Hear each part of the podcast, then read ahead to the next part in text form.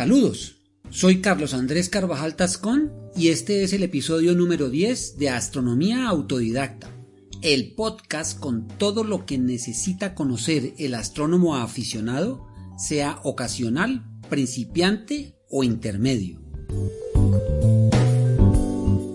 Bienvenidos.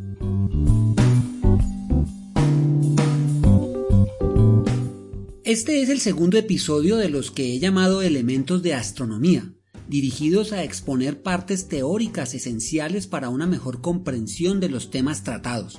Aparecerán ocasionalmente con objetivos variados.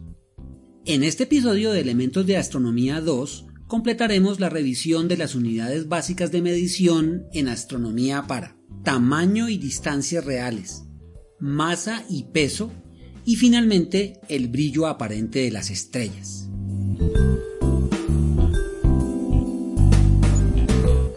Encontrarán imágenes, gráficos, tablas y otras ayudas necesarias para mayor claridad del tema en la página podcast-astroidacta, cuyo enlace dejo en las notas del episodio. No dejen de visitarla.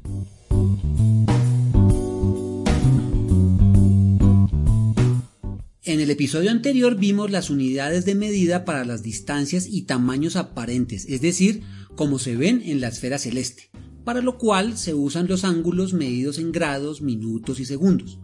Como ejemplo, el diámetro aparente del Sol es de medio grado y lo podemos tapar con nuestro dedo pulgar, pero su diámetro real es de 1.400.000 kilómetros.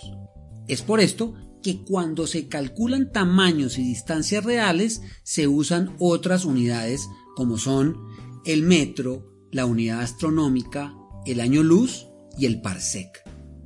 Veamos cada una de ellas.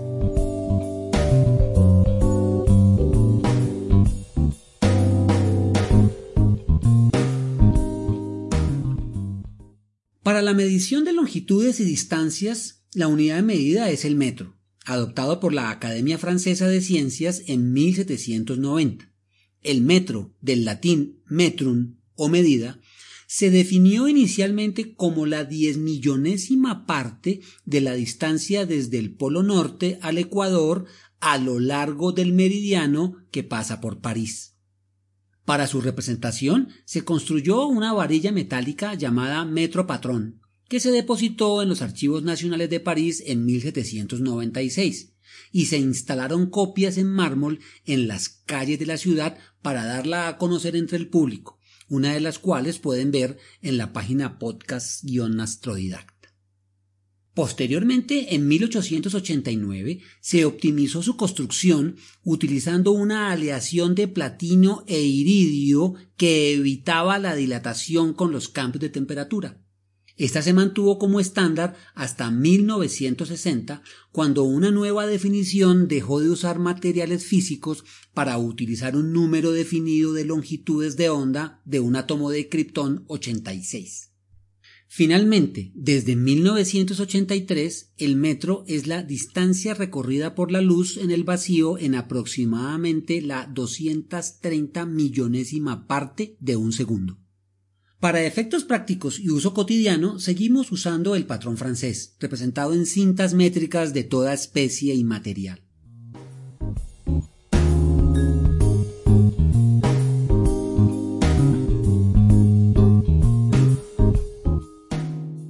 Las unidades del sistema métrico son adecuadas para la medición de tamaños a nivel terrestre e inclusive a escalas de objetos del sistema solar como por ejemplo la Luna, cuya distancia se mide en promedio en 384 mil kilómetros.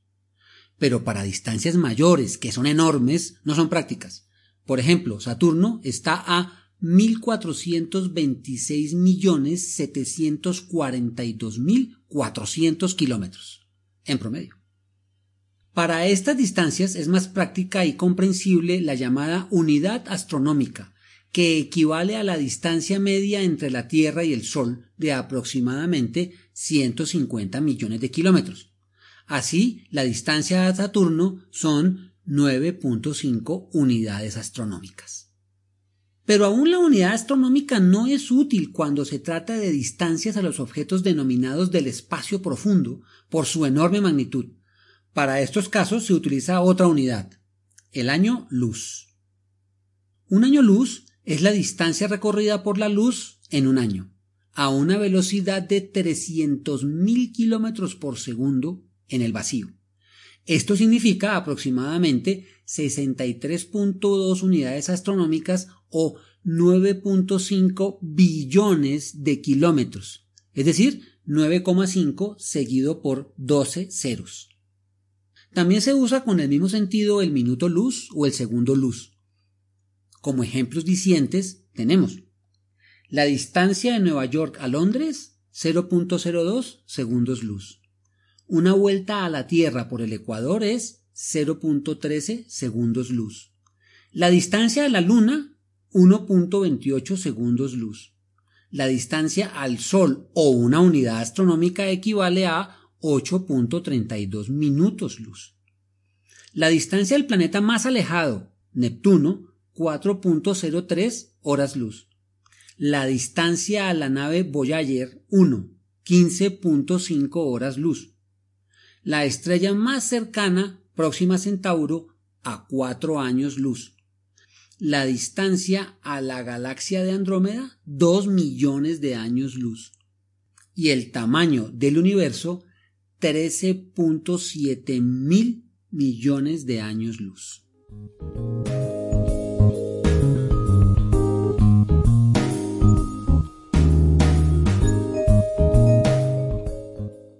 El año luz y sus medidas relacionadas, segundo, minuto, hora luz, se encuentran con mucha frecuencia en los medios de divulgación científica.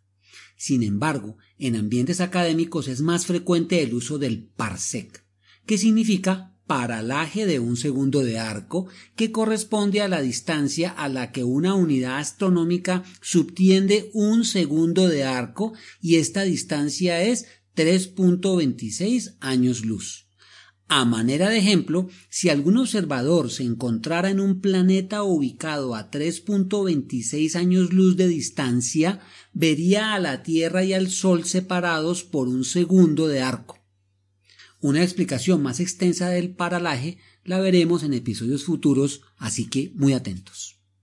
Para distancias aún mayores se usa el kiloparsec o mil parsec y el megaparsec o un millón de parsecs. Por ejemplo, la distancia a la galaxia de Andrómeda es de 2 millones de años luz, pero también 613.200 parsecs o 613 kiloparsecs o 0.61 megaparsecs.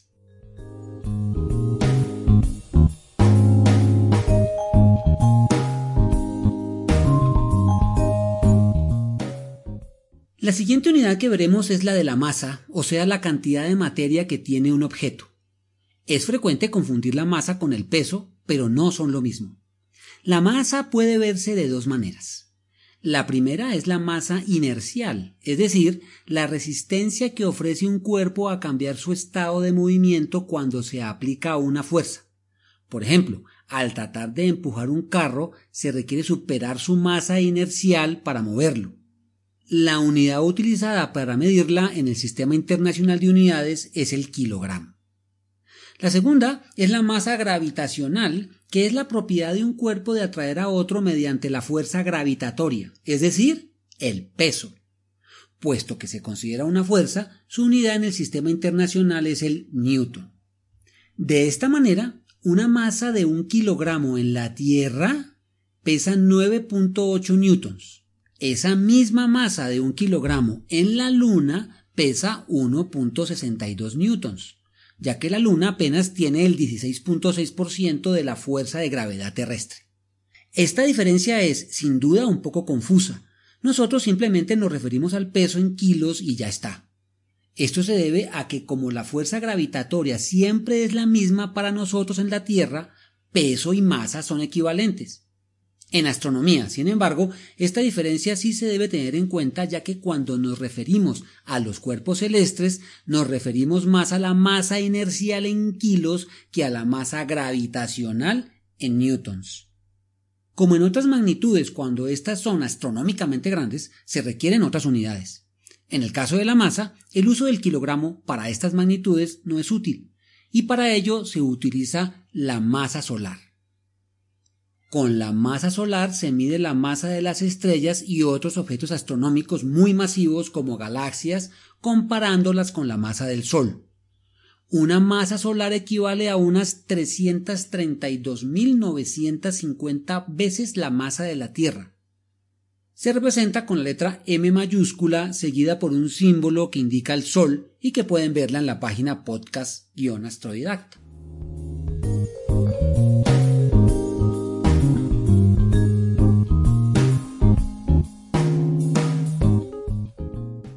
Finalizaremos con otra escala fundamental en astronomía, que es la magnitud estelar aparente, referida al brillo de un objeto visto desde la Tierra. Parco de Nicea clasificó las estrellas visibles según su brillo en magnitudes de 1 a 6, siendo 1 la más brillante y 6 la de menor brillo. Con la llegada de los telescopios se observaron estrellas mucho más tenues y se incluyeron objetos más brillantes como el Sol, la Luna y los planetas, por lo que se amplió la clasificación quedando los objetos más brillantes con valores negativos y los menos brillantes con valores positivos, un poco al revés del sentido común, por lo que hay que evitar equivocarse. A mediados del siglo XIX, el astrónomo inglés Norman Pogson sentó las bases matemáticas para la clasificación en magnitudes al encontrar que una estrella magnitud 6 es 100 veces menos brillante que una de magnitud 1. Y para mantener la relación estableció que cada cambio de magnitud significaba una diferencia de 2.512 veces el brillo. La estrella más brillante del cielo, después del Sol, que tiene una magnitud de menos 29, es Sirio, la estrella más brillante de la constelación del Can Mayor, con una magnitud promedio de menos 1,44. Las estrellas más tenues que pueden ser observadas a simple vista con noches oscuras y buen ojo son de magnitud 6, por lo cual podríamos llegar a observar unas 2.000 estrellas. Telescopios de aficionados alcanzan a captar estrellas entre magnitudes 13 y 14, y grandes telescopios con fotografía magnitud 32. La magnitud, como la hemos visto, se refiere a objetos con un tamaño angular pequeño o puntuales, como las estrellas, en donde el brillo se concentra en un espacio muy reducido. Para objetos más grandes como las galaxias o nebulosas, la magnitud aparente indica su brillo en conjunto. Por tanto, una nebulosa de magnitud 5 es mucho menos brillante que una estrella de la misma magnitud y será más difícil de observar.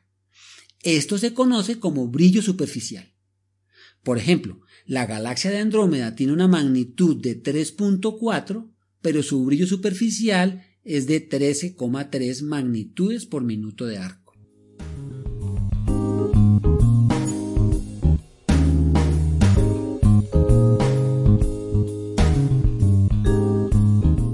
Terminamos este episodio en el anterior y en este revisamos algunos elementos básicos que aparecerán permanentemente y por tanto es muy importante que los candidatos astrónomos aficionados se familiaricen con ellos, pues son claves para comprender y apreciar el maravilloso mundo de la astronomía.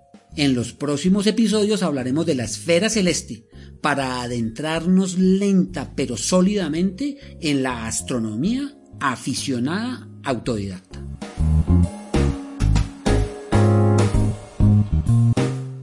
Agradezco la revisión de este episodio a mi padre Luis Carvajal, que ha sido mi compañero incondicional de afición y observación.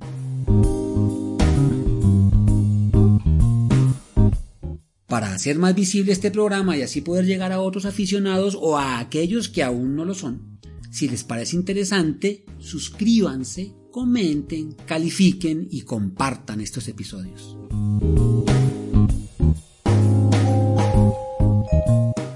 Cielos limpios y oscuros para todos.